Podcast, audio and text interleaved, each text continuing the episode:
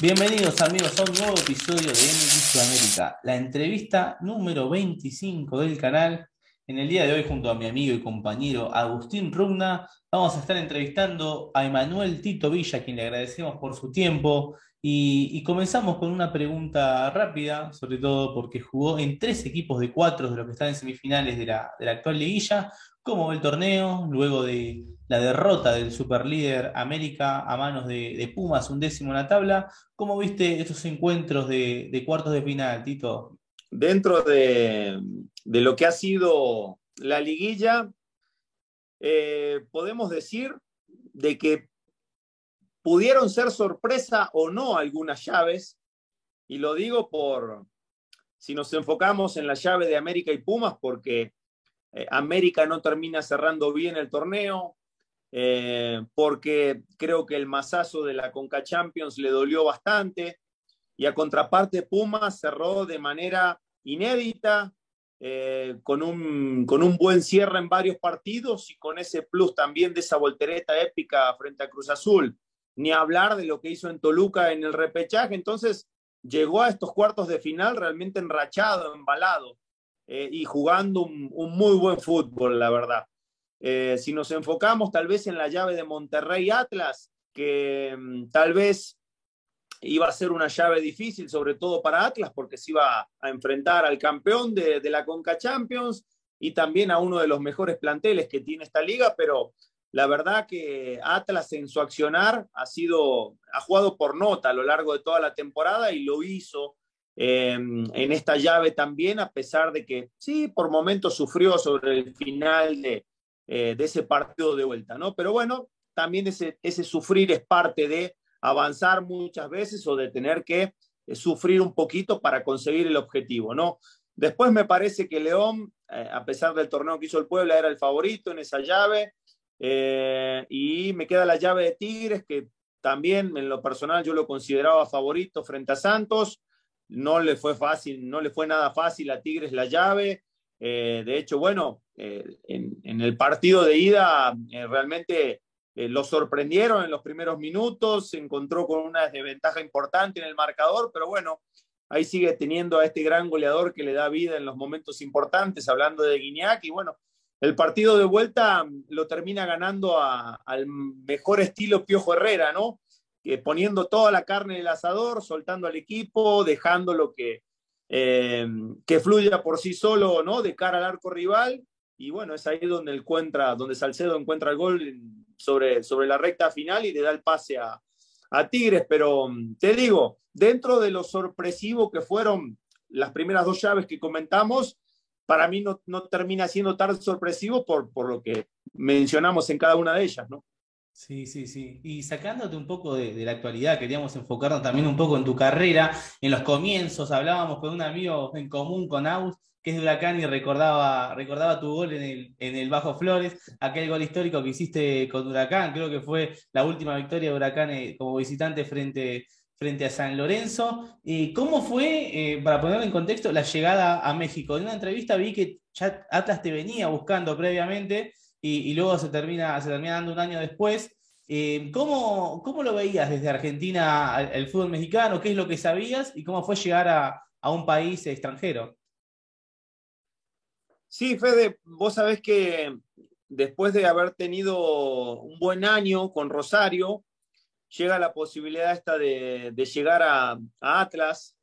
Eh, nosotros habíamos hecho un año de, eh, parejito en cuanto a puntos y habíamos calificado a Copa Sudamericana y Libertadores posteriormente. Eh, justo llega Atlas eh, a mediados del 2005 a querer traerme al fútbol mexicano. Atlas entraba tal vez en un año difícil porque estaba peleando el descenso y necesitaba reforzarse. Y en ese momento llegaron a Rosario para platicar con la gente de Central y conmigo también. Yo obviamente estaba muy, muy entusiasmado con la posibilidad de llegar. Y en ese momento no se pudo llegar a un buen puerto porque nosotros teníamos eh, la Copa Sudamericana por delante, pero no fue por la Copa Sudamericana, sino fue porque nuestro rival en octavos de final era Newell's Old Boys. Entonces, pues ya saben lo que se genera ¿no? en, Rosario cuando hay un choque de, estos dos equipos y más a nivel internacional. Bueno, eh, se puso muy difícil la posibilidad. ¿eh? La patada de Spoli, ¿no? Fue la recordada. Sí, se puso muy difícil realmente este, el poder salir en ese momento y eh, en, ese, en ese momento se decidió de manera conjunta que, que, bueno, que lo mejor era seguir seis meses más, pero ya de manera hablada y, siendo muy sinceros de que si volvía a llegar una posibilidad en seis meses, eh, las, las, puertas, eh, o sí, mejor dicho, las negociaciones iban a tratar de, llevarlas a buen puerto. y es, así, es ahí donde Atlas literalmente a los cuatro meses empieza otra vez a, a querer este, traerme y es ahí donde Central, pues ya con palabra de por medio, se tuvo que sentar y, poder llevar a buen puerto la negociación. Eh, y te digo, tuve esos seis meses para mm, tal vez eh, empezar a consumir un poco de fútbol mexicano. Ya ves que no se pasaba mucho fútbol mexicano.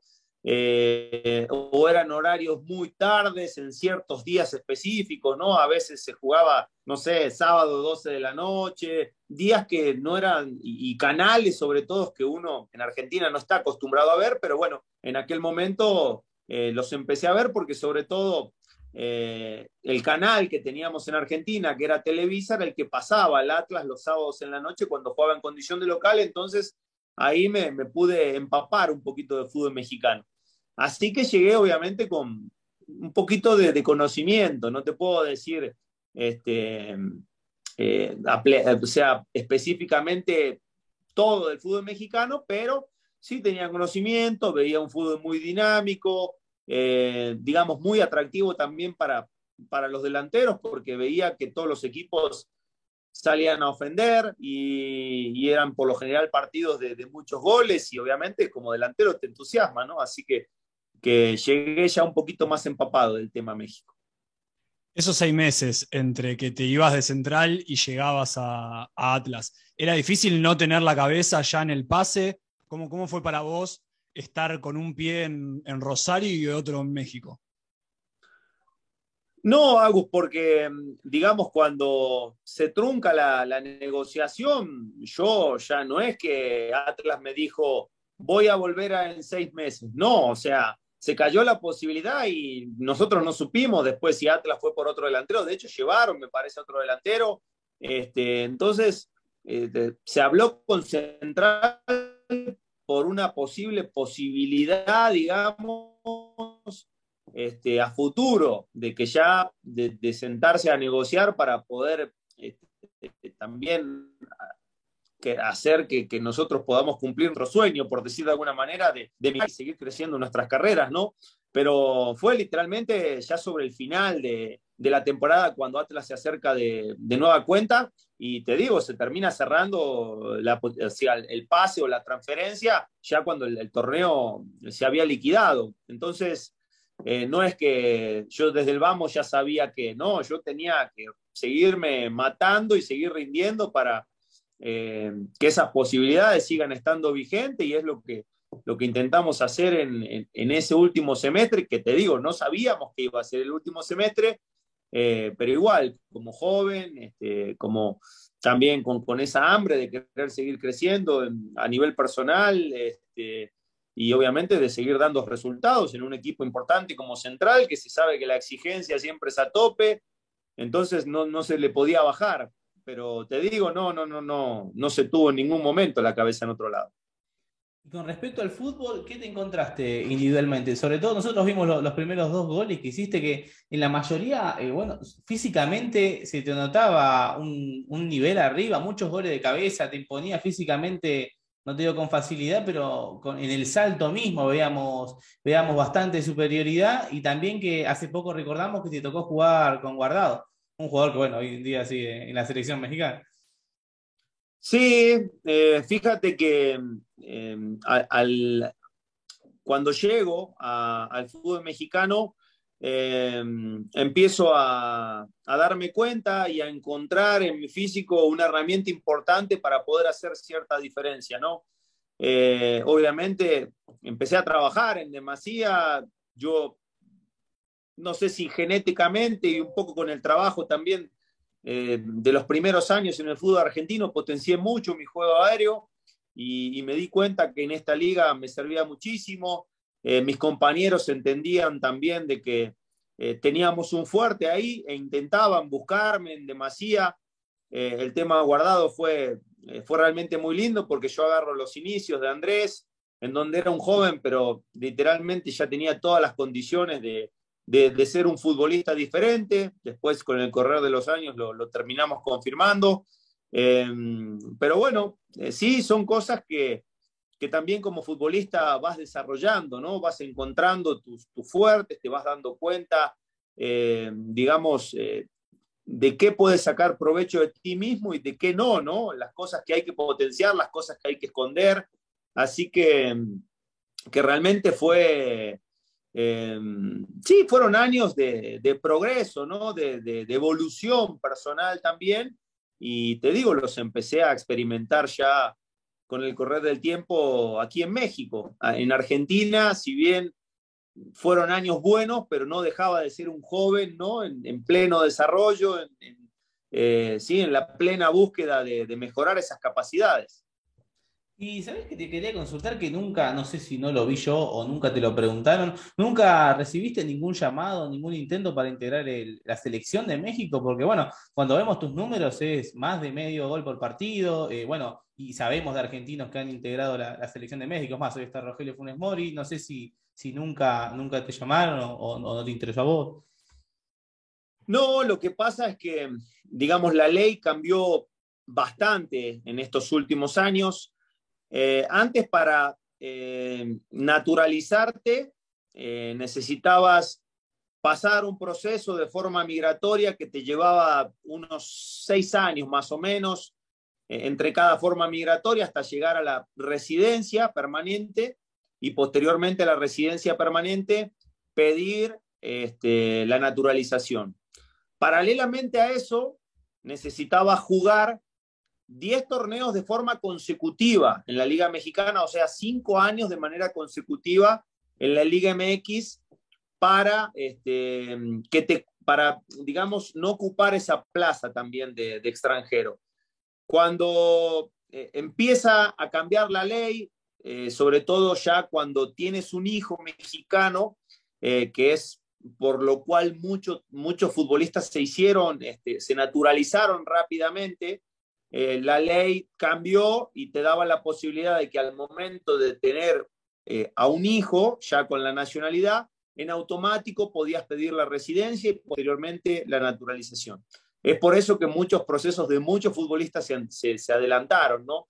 Y yo como estuve 2006, 2007 y después me fui dos años casi a Inglaterra, yo perdí ese proceso. Entonces regresé ya en el 2009 y cuando arranqué mi proceso el, primero, digamos, el lerdo, cuando yo ya llegué a la posibilidad de naturalizarme, porque yo me naturalicé año 2013, si mal no estoy, ya tal vez los mejores años de mi carrera eh, habían pasado, podemos decir, ¿no? Incluso entro en esa etapa de lesiones, de algunos problemitas físicos en Tigre, en Tigres, perdón, y obviamente pues no, no, no, fue, no era el Tito Villa tal vez de Cruz Azul, ¿no? Si hubiera estado ese Tito Villa naturalizado en ese momento, a lo mejor pienso internamente que las posibilidades se hubieran aumentado, pero, pero justo cuando llegó la naturalización, eh, yo estaba lejos de, de, mi mejor versión y te digo, más allá de que después eh, volví a encontrar en Querétaro ya con 33, 34 años una muy buena versión eh, de nueva cuenta, sí, ya era difícil porque México tenía muy buenos centros delanteros también. Em, pero bueno, yo creo que, es básicamente eh, tal vez esa la circunstancia, tal vez por la cual nunca tuve ninguna posibilidad de estar un poquito más cerca, podemos decir. ¿no? Más allá de todo esto que nos explicás, ¿un deseo tuyo existía de, integrar la selección de México? Sí, sí, realmente. Eh, a ver, yo te soy sincero, me siento más de acá que de allá. Eh, si bien yo tengo raíces argentinas, me crié y todo, pero eh, llevo, voy para 16, 17 años de acá, que son literalmente los, los que yo me crié en mi tierra, ¿no? Y, y literalmente vas perdiendo ese arraigo, esas costumbres con las cuales naciste, digo, más allá del mate, que eso nunca se pierde, pero eh, cuando llegas a un país tan hermoso como este y, te haces de esta cultura, este, eh, sí, te, entras en el calor que tiene realmente el, pueblo mexicano, eh, uno disfruta mucho, disfruta mucho de, sentirse, ¿no? Un, mexicano más. Yo realmente vivo con mucho orgullo en este país, quiero muchísimo este país, lo considero como propio eh, y te digo, me siento más mexicano que, argentino realmente, ¿no? Aunque eh, me queda muy claro que, las raíces ahí están y que tengo, eh, sigo transmitiéndoles a mis hijos, que son mexicanos los dos, este, esas raíces argentinas, ¿no? o, esa parte nuestra, argentina, aunque bueno, eh, literalmente, eh, incluso nuestro lunfardo lo, utilizan entre ellos para, para bromear, ¿no? Hablan muy mexicano los dos, pero, y, perdón, y comen muy mexicano los dos, pero bueno. Este, ¿Y el mate? ¿Se los pudiste inculcar o.? Eh, ahí va, lo que pasa es que están chiquitos todavía. Están chiquitos, apenas Alessandro, que es el más grande, que tiene 12 años, es el que dos por tres me pide. Cuando me ve tomando, papá, me da su mate y ya de a poquito él le va agarrando el, gustito al tema.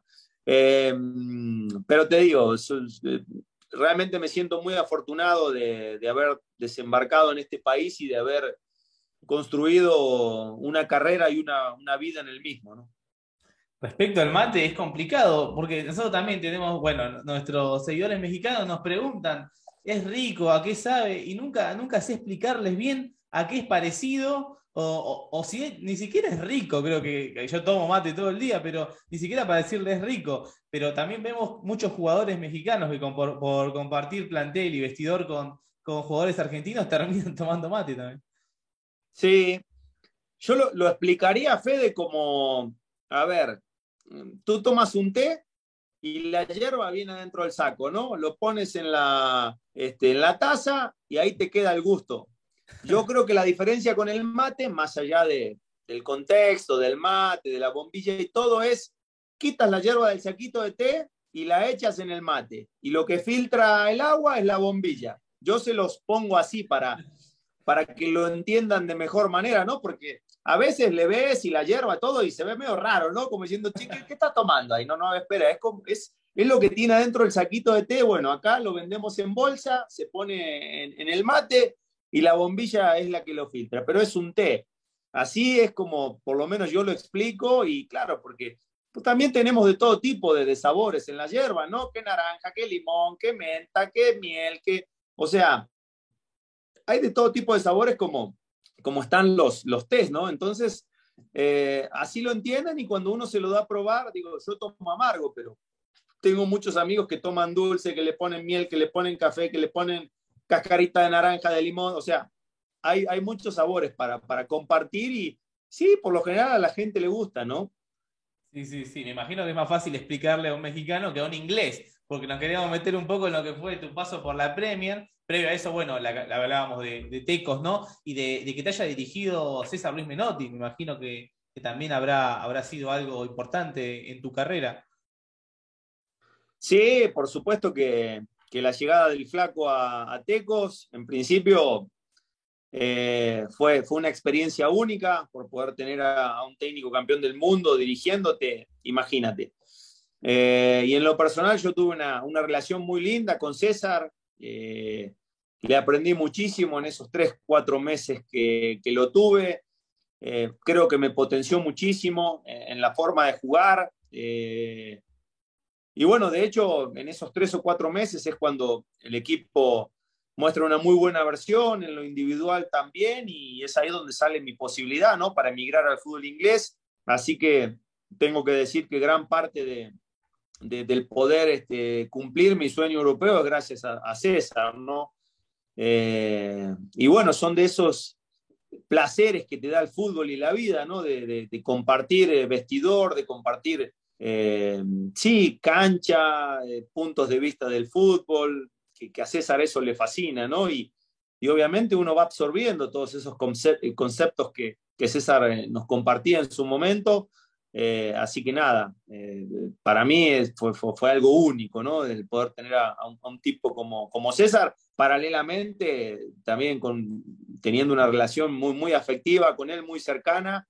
Este, y, nada, son de esas, como te reitero, son de esos regalos que, muy lindos que, que te da el fútbol.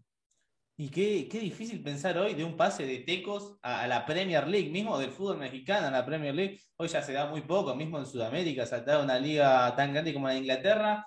¿Cómo te enteraste y, cómo fue llegar a, ese fútbol ¿no? que tiene estadios tan bonitos, figuras tan grandes? Creo que el campeonato que te tocó jugar con el Derby County fue uno de la explosión de, de Cristiano Ronaldo del Manchester.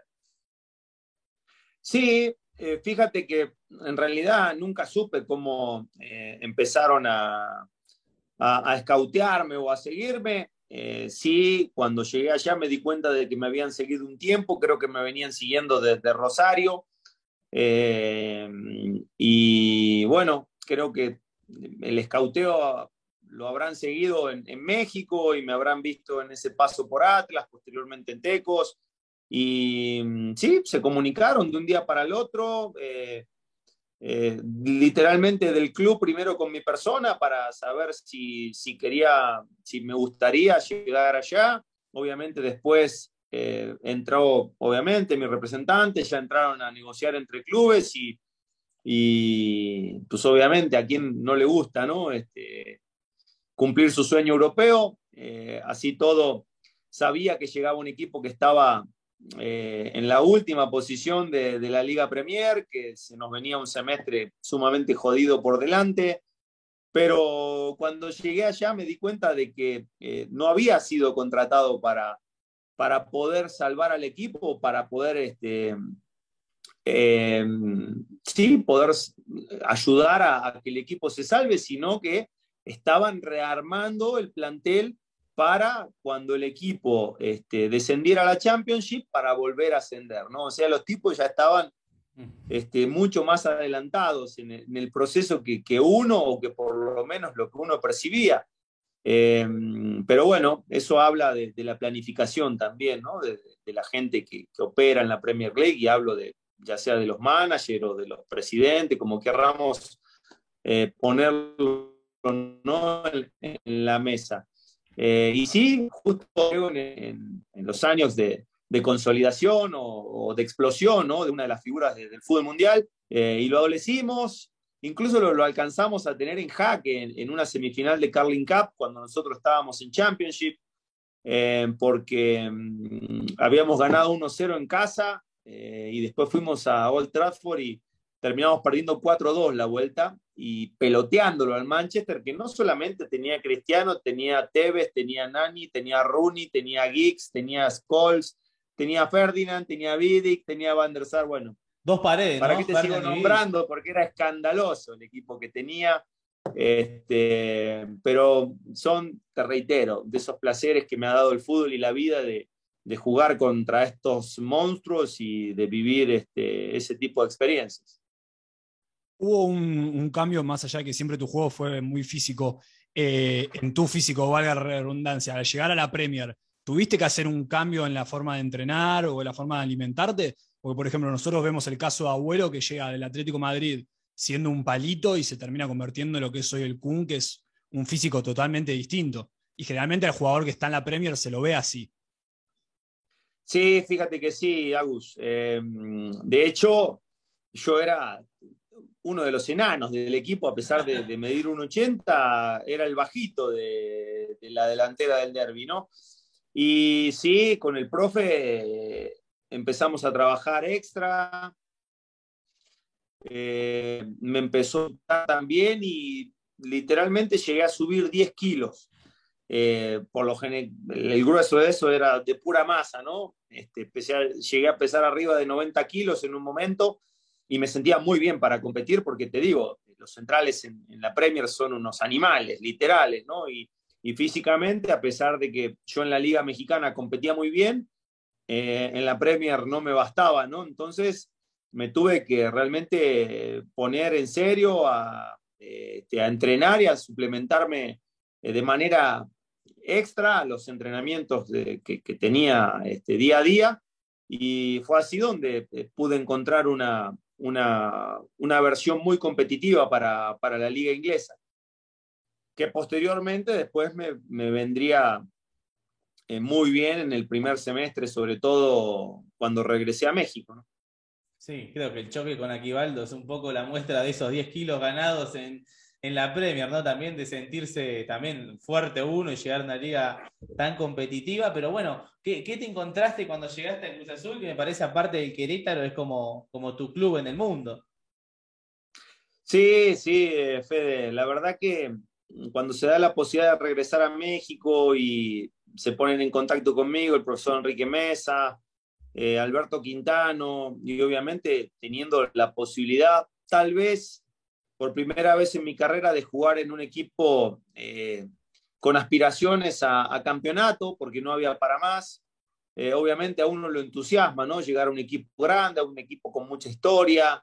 Sabía que iba a haber mucha, mucha responsabilidad de, por medio, mucha presión, pero estaba con muchísimas ganas de, afrontarlo.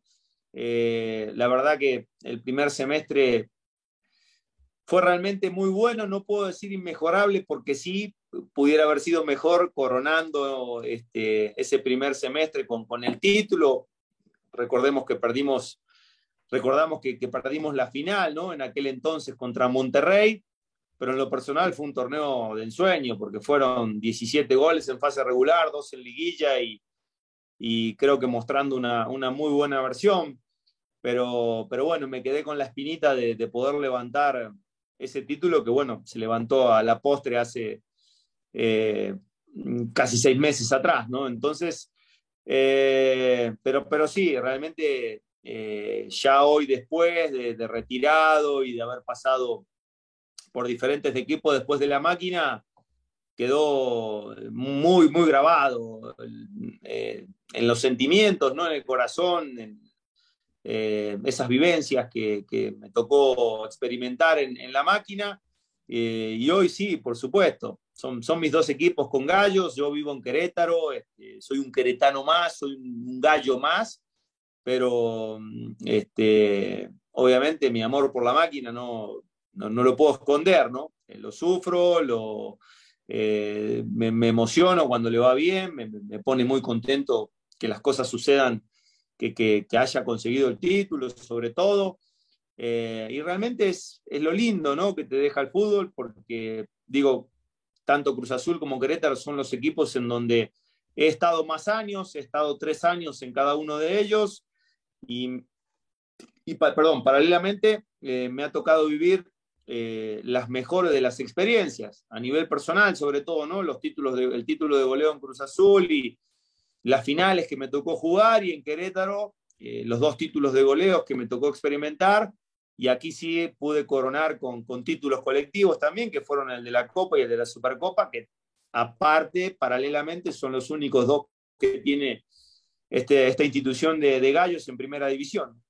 Sí, además ser el máximo goleador de, la historia de Gallos, ¿no? Eh, y respecto a lo de Cruz Azul, te quería consultar porque también tuviste una Copa Libertadores que no, no te ha tocado jugar tantas, hay jugadores que, en México a veces les toca, a veces no, era medio complicado el tema de la clasificación, pero aquella Copa Libertadores, eh, eh, estás cuando toca llegar hasta octavo de final, creo, contra Libertad. ¿Crees que hoy en día aumentan las chances progresivamente de, algún club mexicano si se volviera a jugar de, competir y de ganar alguna Copa Libertadores, sobre todo por, por bueno, la crisis que está viviendo el fútbol sudamericano y que, bueno, económicamente sobre todo. A ver, creo, creo que a la Liga MX le vendría muy bien, Fede, este, volver a competir en Conmebol, no en este tipo de competencias. Eh, se optó ya por, sí, tal vez hacerle más caso al calendario de CONCACAF. Eh, incluso se está apostando mucho a fusionar con, la MLS, este tipo de competencias nuevas que, hemos estado viendo en estos últimos años. Eh, creo que si nos enfocamos en la parte de negocio, hacia arriba es lo que beneficia mucho a la Liga Mexicana, pero si nos enfocamos en la parte deportiva, creo que deberíamos de apuntar a regresar tanto a Sudamericana como, como a Copa Libertadores, ¿no? Que si competirían los equipos de acá, no tengo ninguna duda que, competirían, eh, ya lo han demostrado en algunas ediciones, digo, me acuerdo ahora de la Sudamericana que termina ganando Pachuca, que en el 2007, si no estoy mal, eh, y después, equipos que han también marcado cierta historia, eh, Tigres en esta última que termina perdiendo con River en la final de Copa Libertadores.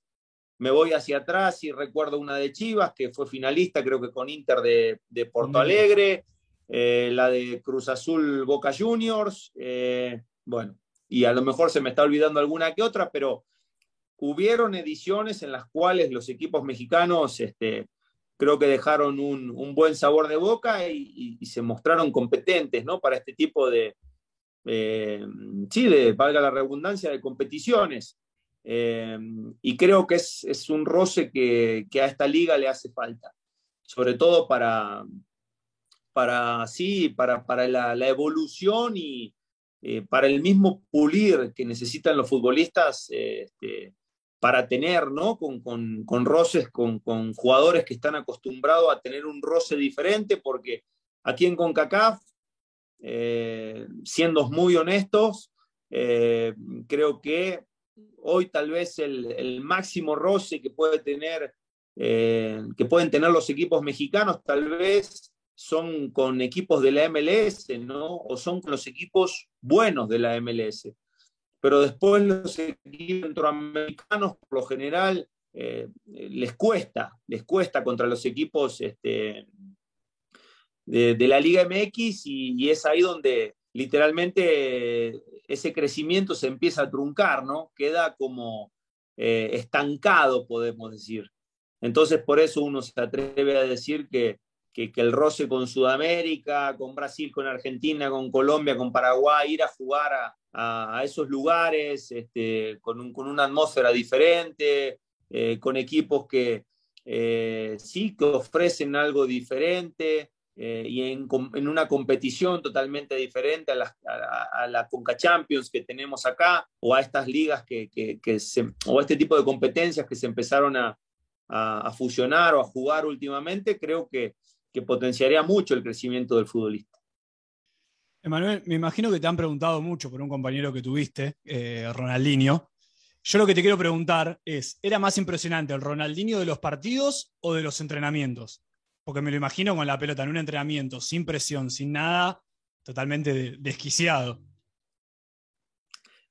Los dos eran impresionantes. Este, a ver, siendo sinceros, si Rona hubiera llegado a Querétaro eh, con ese, podemos decir, con ese amor hacia el fútbol que lo llevó a ser el mejor del mundo, eh, no hubiera pisado Querétaro en primera instancia, no por Querétaro en sí, porque el tipo es de otro nivel, no está para esta liga, esa es la realidad. Eh, pero lo que, lo que genera, lo que transmite hacia sus compañeros, hacia, hacia todos los que tuvimos la posibilidad de, de compartir con él tanto entrenamientos como partidos es, es algo increíble. Porque el tipo soluciona cualquier acción eh, de manera automática eh, sin esforzarse. Tiene tanto talento, es tan excelso técnicamente hablando que, que, él no se esfuerza.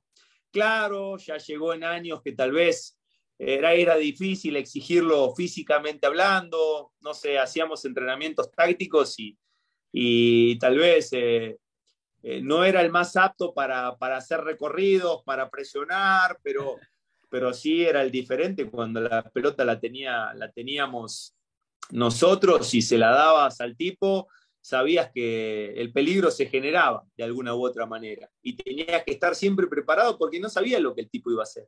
Por ahí tú creías que, el tipo no te veía y el tipo hacía así y te dejaba mano a mano. Esa es la realidad, ¿no? Eh, y bueno, es otra de las de, estas cosas hermosas que, te deja el fútbol. Aparte, un ser humano extraordinario, muy humilde, eh, muy compañero fuera de la cancha. Pero te digo, eh, tal vez ya llegó, sí, en la parte que él ya eh, tal vez disfrutaba menos el fútbol, por así decirlo, ¿no? Porque te digo, si no, no hubiera pisado México, eh, hubiera seguido jugando en el equipo que él quisiera, porque físicamente es un privilegiado y técnicamente, bueno, para mí es uno de los mejores de todos los tiempos. Entonces, digo, tuvimos la fortuna eh, de, en principio, de tenerlo en nuestro equipo, de nuestro lado, vivirlo todos los días y después creo que el aficionado mexicano, sobre todo, le agradece eh, el poder haber tenido una figura de esta envergadura en esta liga. Emanuel, te agradecemos muchísimo por tu tiempo que nos has dado. Un placer que hayas sido parte de la entrevista número 25 de MX Sudamérica y te mandamos un, gran abrazo aquí desde Argentina. Fede Agus, es un placer, es un placer, un gustazo. Eh, veníamos postergando ahí porque nunca nos acomodábamos en los tiempos. Este, para poder charlar un ratito, pero, pero es un gustazo. ¿eh? Y ahí estamos a la orden, en contacto por, para lo que se les ofrezca. ¿eh? Gran abrazo. Así pasó Tito Villa por MX Sudamérica, amigos. No olviden eh, compartir la nota, suscribirse y activar la campanita de las notificaciones. Hasta la próxima.